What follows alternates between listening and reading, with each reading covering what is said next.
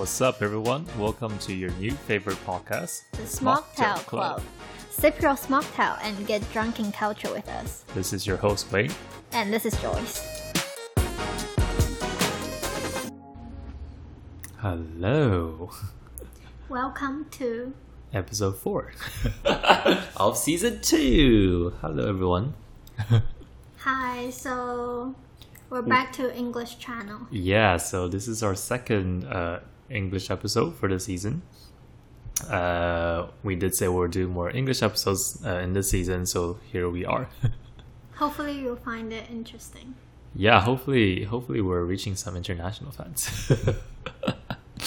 you know, oh, one of my friends actually messaged me. Uh, he was like, because like on the um, on the description for episode one, I was like for our non-existent international fans. he was like, they're not non-existent. There's one at least. Cool. So yeah, thank you guys for listening and for tuning in. Hopefully you're enjoying season two so far. Actually, I've just checked the stats. Yeah. And we do have 200. Two hundred, some- right? Yeah. Wow. Thank you to our two hundred listeners. so episode four, what is gonna happen in episode four? So continue on the different crises. Yes. And today we're here to find out Wayne's crisis. My crisis. Oh. Uh, a bit of a change in in uh, in I don't know in our dynamics because usually it's more about your stories and your struggles. Today the focus is on me. I'm a very shy person, actually. So um, I'll be the host, and Okay. you'll be the I'll be the interviewee. you can interview to share your crisis. Yes. Well, actually, our we, we titled this episode as my my military slash life crisis. Should I just start? Yeah. Okay. Okay. Well, actually, uh, yeah. So I think I touched on really lightly about my military experience uh, uh, back in episode one or two. I can't remember.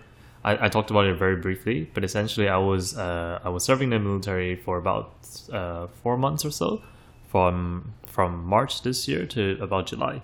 I Uh, think you need to 2021. fill in uh, to our fans a little bit Okay. that what is Military, military, yes. and why do you need to go to military? Yes. And normally because uh, the Taiwanese teenager will go a To bit military. Oh, that's you. true. That's true. And what's the reason? Yeah, yeah, yeah. Going now. Sure. Uh, yeah, I'll, I'll, I'll, I'll touch on. I'll say quickly why. Um, what is the military system like in Taiwan, and why is it mandatory? So essentially, uh, uh, all males, uh, biological males in Taiwan, when you turn eighteen, you have to serve in the military for depending on your age. Um, I think now it's uh, about four months, four months to one year, depending on your age. Um, so essentially, you go to kind of like military camp uh, and you get uh, training, and they teach you to do I don't know various different physical trainings, and they teach you to use some arms and weapons, very basic things. Essentially, a lot of people joke it's like a summer camp. it, it kind of is a summer camp, to be honest. Um, so yeah, everyone has to do it. Um, as to why I I'm doing it now, uh, I don't know if people know. Actually, I'm I'm I'm 25. so, uh, yeah, a bit of a background story on this as well. The reason why I chose to come back and do it now, um, I guess if I go back to university, so I graduated back in 2019, so about two years ago. And um, at the time, I was I was really happy. I got a job uh, in my dream industry in the healthcare industry in the UK, and I got to work in the um, national healthcare services. And I moved down to London, which was where I really wanted to, uh, where I really wanted to go to start my my job, and you know everything was good, and then COVID hit, boom, uh, and then uh, things just got really, I guess it was really isolating actually, because you know everyone started to work from home, and there wasn't really much opportunities to meet people, and the people that I knew when I was in London were they all left London actually. Um, so I didn't have many friends, and I I wasn't did you seeing. meet any like interesting people from work or? I did, but then the the thing was I couldn't I didn't see them at all. We were all Oh, not working at all? not at all. I even started in the new team without I haven't met them in person once. Oh. everything was online. So with everything online, I was working from my room every single day. Um, and then you know you do you do you do video chats, you do kind of like video calls but it's still really different to like having that physical, you know, one to one contact. Um, so yeah, I even moved houses actually in between uh, during COVID. So COVID started to hit in in, in, in the UK around March 2020, and then that's when we started working from home. Uh, and then ever since, I think they're still working from home now. It's been like it's been like I don't even know a year and uh, I don't know almost two years or something. Uh, very long time. Anyway, my yeah, I was feeling really isolated. I was just my mental health wasn't wasn't at the right spot. I just feel like I needed to get away from the city. Um, so then I was like, okay, I have this military thing that I need to do in Taiwan. And actually, it was always always in my plans to come back to Taiwan to see my family and actually, I guess, to see what the, the working life is like here. I know most people are like, Mm-mm, ain't a good place. It is not a very exciting place. yeah, it's very stressful. Yeah, the, the work life balance definition of work life balance is different here to the definition in the UK. Anyhow, I, I wanted to get that experience anyway. I think it's it's good exposure. So I was like, okay, with all these reasons and COVID, let's go back. Uh, at, at the time, uh, COVID in Taiwan is a lot better. It's still a lot better here at the moment compared to the West. Yeah, you know, uh, it's very funny, but I just saw information from Mm-hmm. you know how I went to Germany for a bit of time Exchange, and yeah. exchange, and then I was in this group.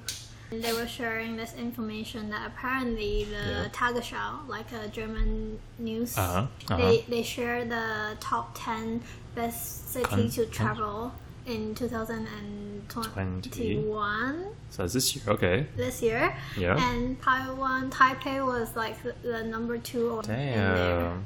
No, uh, so many expats and like people who are Taiwanese descendants uh, that that've never been to Taiwan that have like Taiwanese parents, for example. Yeah. They all came back to Taiwan because it was so safe. Everyone came back to Taiwan. Everything was normal in Taiwan. You can go, you can go to a lot of places without masks back then. Obviously, it's it's a, it's a lot. It's a bit worse now. Uh, but anyway, it was heaven. Uh, it was great to come back. But only for how long? Only for, I think it was great. Still up until you know after I Okay, maybe like done my military service. three. You how, mean how long? So you came back in I came December, back. I came back in November last year. Oh yeah, it, December, November-ish, end of November. So it's been about it's been almost a year. Yeah, and in the first few months, crazy, right? It's been almost Yeah. a year. I thought you just came back. Hell no, I wish. The first few months, actually, I was still working remotely. Um, shh. Hopefully, no one's listening. I lied. anyway, at the time, so it was fine. I was I was working remotely in Taiwan. I was meeting new people in Taiwan. I was having a great life. Blah blah blah. Uh, and then I started military a few months later in March. Um, yeah, it's it's really interesting experience. I have to say. Like a lot of people say, it's gonna be a waste of time. It's gonna Yeah, that's like, what I've heard. yeah, most people say that. But to be honest, I think it really depends on the the mental state that you go in with. Like what what is it that you're expecting, you know, to get out of it? Like obviously I'm not I'm not expecting to, you know, be a brand new person or like come out of It's the military like super a ripped. Yeah. camp. Yeah, it's just a mandatory thing. You just have to do it for a few months. I think, to be honest, I go in with a mindset that I want to meet some new people and I want to, for me, I guess, moving back to Taiwan because I haven't lived here for such a long time. It somehow is a, it's a way to get reintroduced back into my own culture that I haven't mm-hmm. been in touch with for such a long time. And then obviously to practice on my Chinese as well.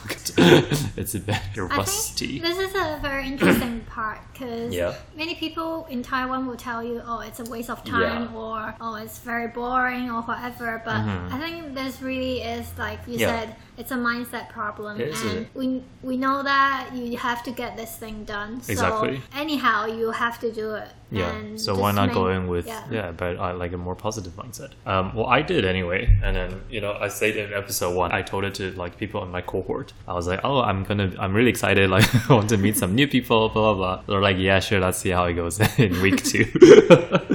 anyway, the military service, uh, four months. It was kind of split into two stages. The first stage is more focused on kind of physical training, uh, foundation building. They teach you, uh, you know, you do all the kind of like exercises, all that. You do the running, and then they they teach you how to use, uh, you know, the guns, the the military kind of like small arms and weapons. They teach you how to like break it apart. They teach you how to aim on a shooting range, which is really cool actually. The shooting range was fun.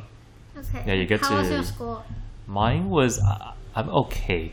I, I Oh, think I think I have an excuse because I'm short sighted. I don't know if that's an excuse or not. But um, I, I think I was aiming at least three out of five, three three to four out of five. It's okay. Anyway, um, so yeah, you have um, all this kind of like foundation uh, training in the first stage, and then obviously you get introduced into kind of like the military lifestyle. You know, like you have to go to bed at certain times. We have Mm-hmm. to wake up at like five a.m. and we go to bed at nine o'clock. It's very strict, and then have like a timetable set up for you. I think these are all like normal things that I think it's You not do. that very special. But I'm more interested Mm. in listening, like knowing how disgusting it would be How living with disgusting! living with I don't That's know how many guys in That's true. a true. room during summer. Oh yeah. Oh yeah. Yeah. So yeah, it was summer months uh, when I did my military. It's really humid and hot in Taiwan. In case you didn't know. Um, Do you have in my cohort, actually, I was very lucky. The um, both places that I went to had air conditioning. The Oh. first place was really it was quite new. The second I thought page. they weren't like I thought they weren't they weren't either. But uh, someone told me I think it's it's the it's like the seniors above us. They're like, "Oh, you're really lucky," because actually they just installed the air conditioning. I think just a few months before we went in. So yeah, I was very Oh. lucky. Yeah, that's considered very lucky in the military. um, yeah. So how many people? Oh, I wanted to say so. Uh, in my cohort, uh, in the first part, I think we had five hundred people. Was in it? the room. Not in a room. You can't fit 500 people in the room. I think it's 500 people in the entire cohort. So we had uh, two floors in the in the camp building. Anyway, in, in our room you have bunk beds, and then you. So the first stage, the first stage actually the environment was it was a lot better in comparison to my second stage. Yeah, I think the only bad thing about the first stage, like I was, I was telling you about the, the timetable earlier. So they set everything out for you, even like um, you know when you eat and when you sleep. As in like like each meal, there's like certain times for it, and then you have to sleep during lunchtime, which is I think it's a bit of a strange thing for people from Like the a west. nap time. Yeah, like a nap time. They force you to nap during during lunchtime, uh, which I was not very used to. But then I soon realized it's very useful because the day is very long. You're awake for a long time. Second stage is more specialty training, so they focus on like depending you you get a draw in after after first stage uh, about six weeks you get a draw, uh, and then you get picked on a different type of uh, military schools that you go to. So the one I was uh, I was uh, assigned to was more focused on cannons and kind of like bigger arms. Okay. Yeah, so then you go to that and you get trained on that. Uh, that's really it's really funny. They do this thing called Pao Cao. It's a it's called a, if I translate it literally, it's called cannon dance. it's like a routine, like a routine you do around the cannon. Like you have to shout like certain things. I, I'm ready here. I'm, I'm like like each position has like something to say, and then like you shoot. Okay. So disgusting environment. Joyce's face is like, okay, this is so boring. No, I'm just thinking. Oh, maybe people are listening to our podcast about uh, GCSE A levels and uni like this. Ah. I'm just starting to worry. What are you worrying about? I'm giving I'm giving a very detailed description about what happened. Disgusting environments. Yes, it was to be honest kind of gross because like you're sharing with you know so many people. The the bedrooms are okay, they're fine, but the the bathrooms. Uh, yeah, was because like sharing with maybe just your corridor, Yeah. six people, hmm. it will be disgusting. No, we share with like a hundred people. you have to like queue for showers sometimes, and then mm-hmm. it's like sometimes you are only able to shower for five minutes because we're so tight on time, and there's so many people waiting outside. Five minutes is enough. I guess so. Is it enough? I don't know. Yeah. Five minutes to do everything though. You, You have to get short hair. changed. I, I yeah, but it's, it's very time pressing. because there's people shouting outside, they're like, hurry up! Get out of the goddamn shower. Uh, and then there's cockroaches everywhere. See, it's, it's very common in Taiwan. Uh, you just see cockroaches like just running around the floor, woo, just having a party, you know. Oh, and we have to You mean clean in the shower. everywhere in the Okay. everywhere in the um uh just everywhere oh also I, I thought about something uh bathrooms in taiwan we have this kind of like squat version you know Yeah. like not a toilet but like on the floor yeah. how do you say that? is it in the west girls' toilet as well. Yeah, yeah, yeah, yeah, yeah. But it's not really in the West, right? No, um, depends how you define what. UK. okay. I haven't seen that in the UK ever. Like the ones on the floor. Yeah, right. Yeah. Yeah, we have those. I was gonna say cockroaches come out of those as well when you Oh. when you flush them. it's like a it's like a swimming pool for Okay, we can skip this. and we have to do we have to do a lot of cleaning as well. You get assigned to different tasks. You clean different areas, and then uh, some people will be cleaning the bathroom for hundred people, which is woo, very fun. Some people do not know how to flush. Toilet? yeah. uh-huh. You know, uh-huh. actually, I, I just want to add those toilets. I've seen them in Russia as well. Oh, I haven't been to Russia. That's cool. Actually, I just thought of a story. I guess this is, this this can be part of a fun story. Um, during I can't remember which month. Is it April or May? We were we were really short on uh, water. In, Yeah, right. yeah, Remember? Um, because there was no rain. There was just Yeah. no rain coming into Taiwan. So, So, like, people who follow, like, uh, tech news Yeah. will be seeing um, Drop TS, in. TSMC, like, ah, like stock drop. yeah, stock price lack dropping. of water. Oh damn! I, I I didn't really have my access to phones, so I don't know. Oh. I don't know. Anyway, um, yeah, for those few weeks, we had to save on water. So do you know what they did with the toilets? They they um they closed the flushing um thing, so you couldn't flush the toilet. You have to. they made us like um, save water in a really really huge uh, bucket. And then they say you have to like scoop water out of that, and then to flush the toilet with your. We each have like a 脸盆. How do you call that? Your um, washing basin. Yeah. a mini one. Yeah, a, a mini one. We each have that. So you have to bring that from your bedroom to the toilet and then flush the toilet and then go back. And you also have to wash your hands. and also we had to wash our own. Um, Wouldn't you use? Wouldn't you be using more water doing that? that's what we say. We say this is ridiculous. Why we're doing this? They're like, oh no, that's the order from above. In the military, you just have to follow orders from above. Don't use your brain. Don't think. Just Are you supposed to say Dude. that here? Oh well, I mean, I think it's like that though. In in in any um uh what's the word? Not political. In any Organization? yeah, like a yeah. There's a, there's a word very close to that. It's like that in like a you know structured uh, organization. That was interesting. We had to wash our own um, food plates. We had these um, 餐盘. Plates? Yeah, I think they're like plates. Like uh like what you get in canteens. Like a kid's meal? canteen trays. Canteen trays. Yeah, yeah, yeah canteen trays. You, we each have like a metal canteen tray that we have to bring from a bedroom to the canteen to eat. And then during the, the, the months that they were short on water we have to bring it back to our bedrooms to wash it ourselves. Usually they wash it in the kitchen for us. See, if you wash many dishes together at once, yeah it And saves then- more water. That's what we said. We, we literally don't understand why we had to bring it back anyway they're very questionable actions that we were told to do but uh fun stories nonetheless shall we focus on that there are some other very fun or very different story that I've heard from Wayne. Oh, Like at night, oh, you want to get into that straight away? which is something that I've never. experienced. Yeah. I don't think you want to experience. it's very, it's very, very uh, not not great. Hey, that was my, that was my, Okay, you know, maybe you can wait till that was the my end. big story. okay, that's that's uh, let's get excited for that. Not excited, but like wait for it later. I want to talk about other fun stories. So obviously, I talked about you know the people you meet. You, you meet all kinds of people in the military service. Um, because it's not just it's not like a university. Uh, you know, everyone's here to study. No, it's different. You, you meet um, you know students.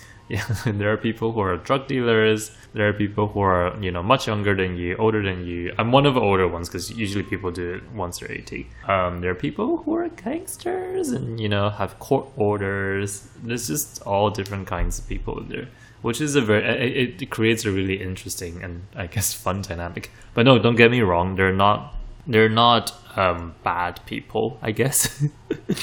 It's just that I guess their their background or their family background is uh, is is in these kind of um, spaces. Yeah, so you meet all kinds of people. Um, they're they're just trainees who are much younger than you, and then I, I guess you, you realize they care about um, very small things to them is a really really big thing. For example, um, I think in the first few weeks, uh, they were really strict about uh, our phone usage. So there were some days that we only had ten minutes to use our phone for the whole day. Oh, I think I need to add that. I mentioned this before, but once you're in the military, uh, your phone gets installed a security app. So you can't open your camera, and then there's like a few things you can't use once you have the app Oh. installed. Yeah, and then they also keep your phone away from you, so you don't have your phone with you all day. So it's in like a security box somewhere. And then once you know in a timetable, they're like, okay, phone time, and then you go pick up your phone. It's like a boarding school. oh yeah, that's kind of true. Wow. It's like when I was in the boarding school, we used to have to hand in our phones oh uh, before wow. bedtime, Uh-huh. and then uh, in the school Yeah. we'll have this Wi-Fi with internet, Internet, yeah. not internet. Yeah, so you're being controlled. Yeah, like, you're restricted to what you can see. Yeah. And like we're only allowed to go on Facebook after um, classes. Okay. Well, at least you can go on after classes. I don't even have my phone.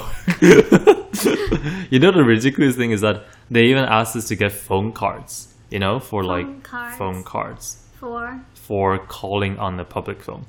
I think in the first week, they even threatened us. They're like, oh, you're not going to get your phone. Don't think about your phone. You won't have access to it while you're here. We're like, oh, wow.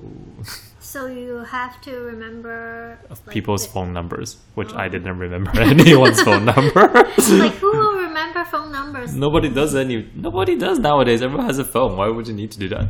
So Like, I think they're trying to or, exactly. Like Taiwan, people use Line, Line, yeah. or I think they're just trying to like you know scare us a bit and like you know get get us whipped.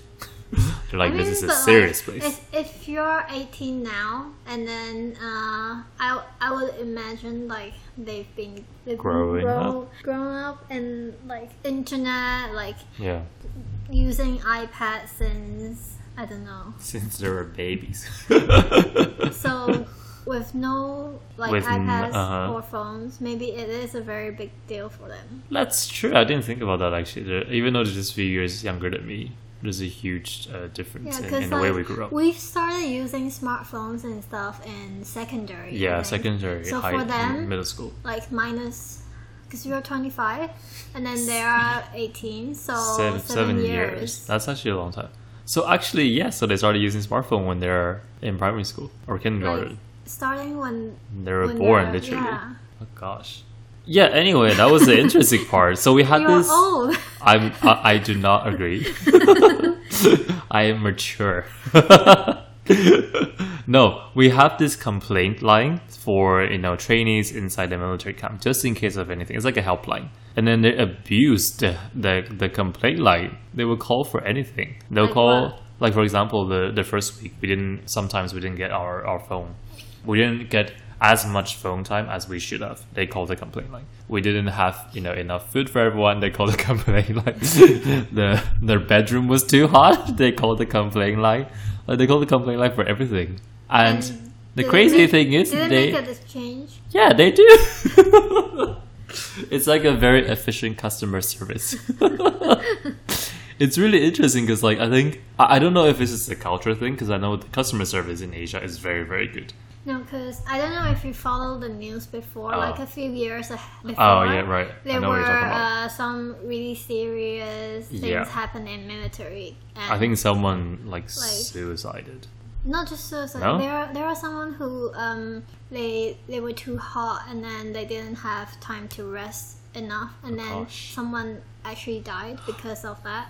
So from after, heat stroke I'm, I'm not quite sure, like Yeah, heart yeah. attack or whatever. And then uh, wow like the media and the people were blaming it on the military. on a national then yeah maybe that's why they are scared of media. Nowadays, media is really media is crazy in asia and especially in taiwan they literally they put everything on the news like, like yeah even this is a little bit complaint, but I think the news in Taiwan is yeah it. is not really news. Like Yeah, many of them are rumors. yeah they're just rumors it's like gossip It's like, oh my god, look at this thing, and it's like it's like a tiny thing. Like well, to me, anyway, I'll, I'm like, this is so so tiny. Who cares? Anyway, we're like We're going off track. off. Let's come back. Uh, so yeah, that's another thing that I think is really interesting is that you know some things that are, that are really small to me that are apparently not as small to other people. So I think that was another, I guess, um, learning experience that I got from that.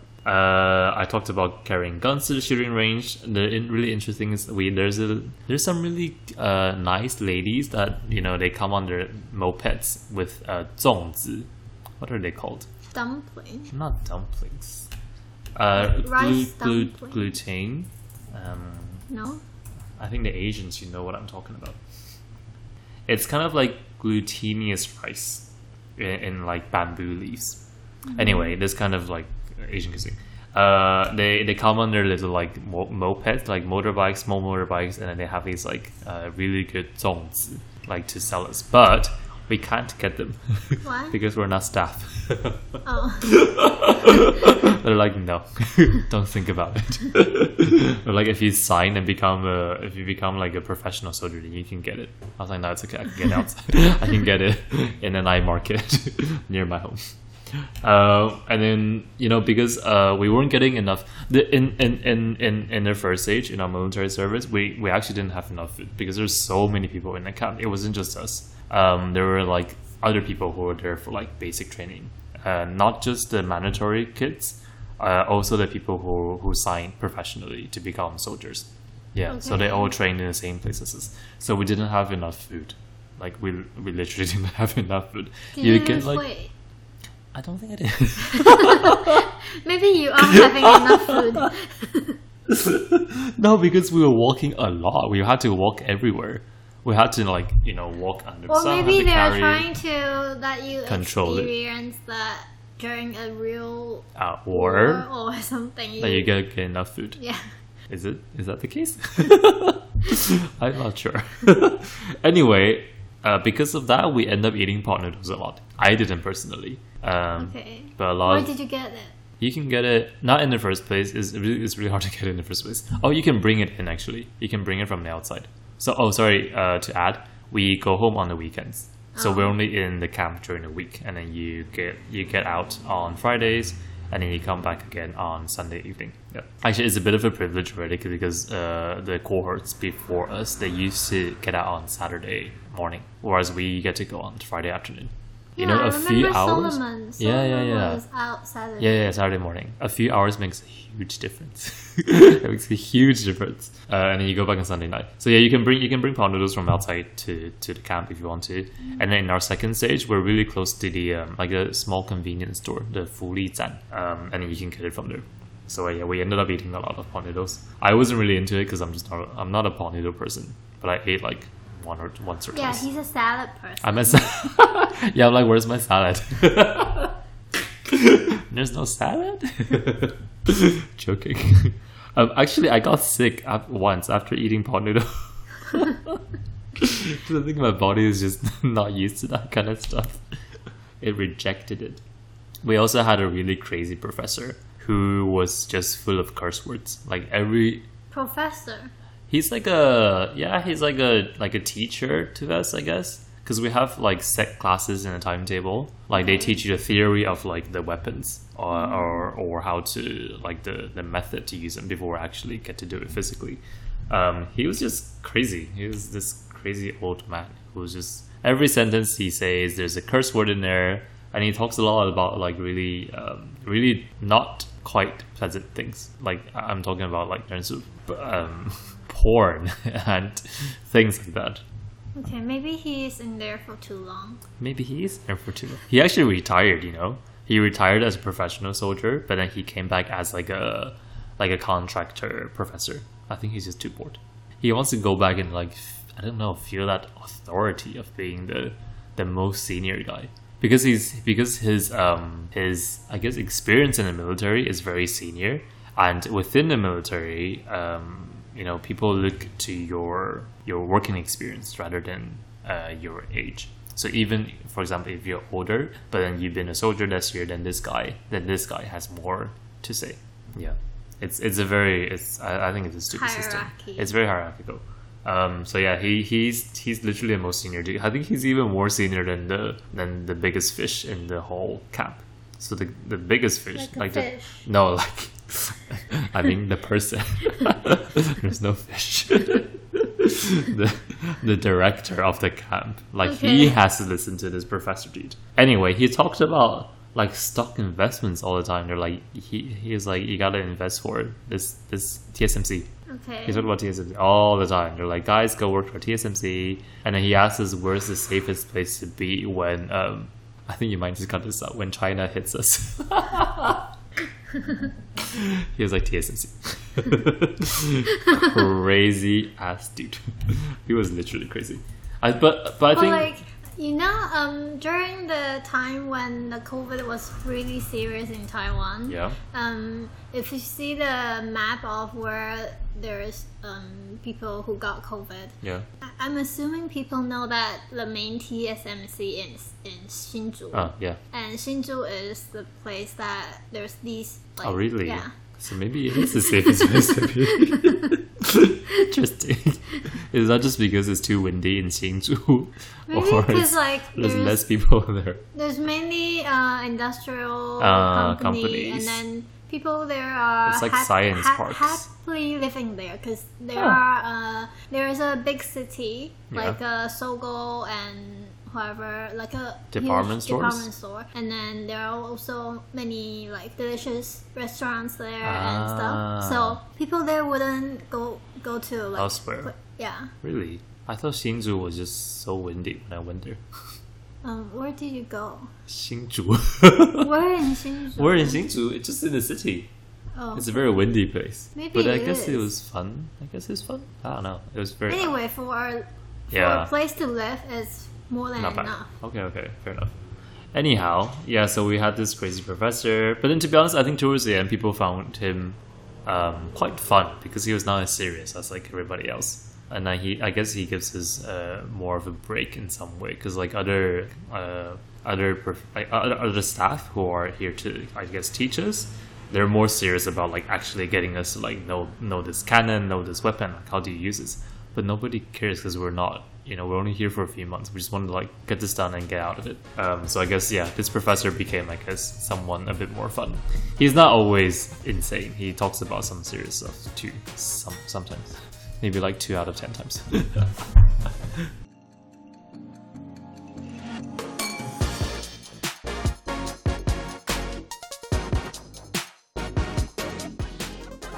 Hope you enjoyed our episode. Make sure you give us a like and comment. Follow our Instagram for our latest updates and whereabouts.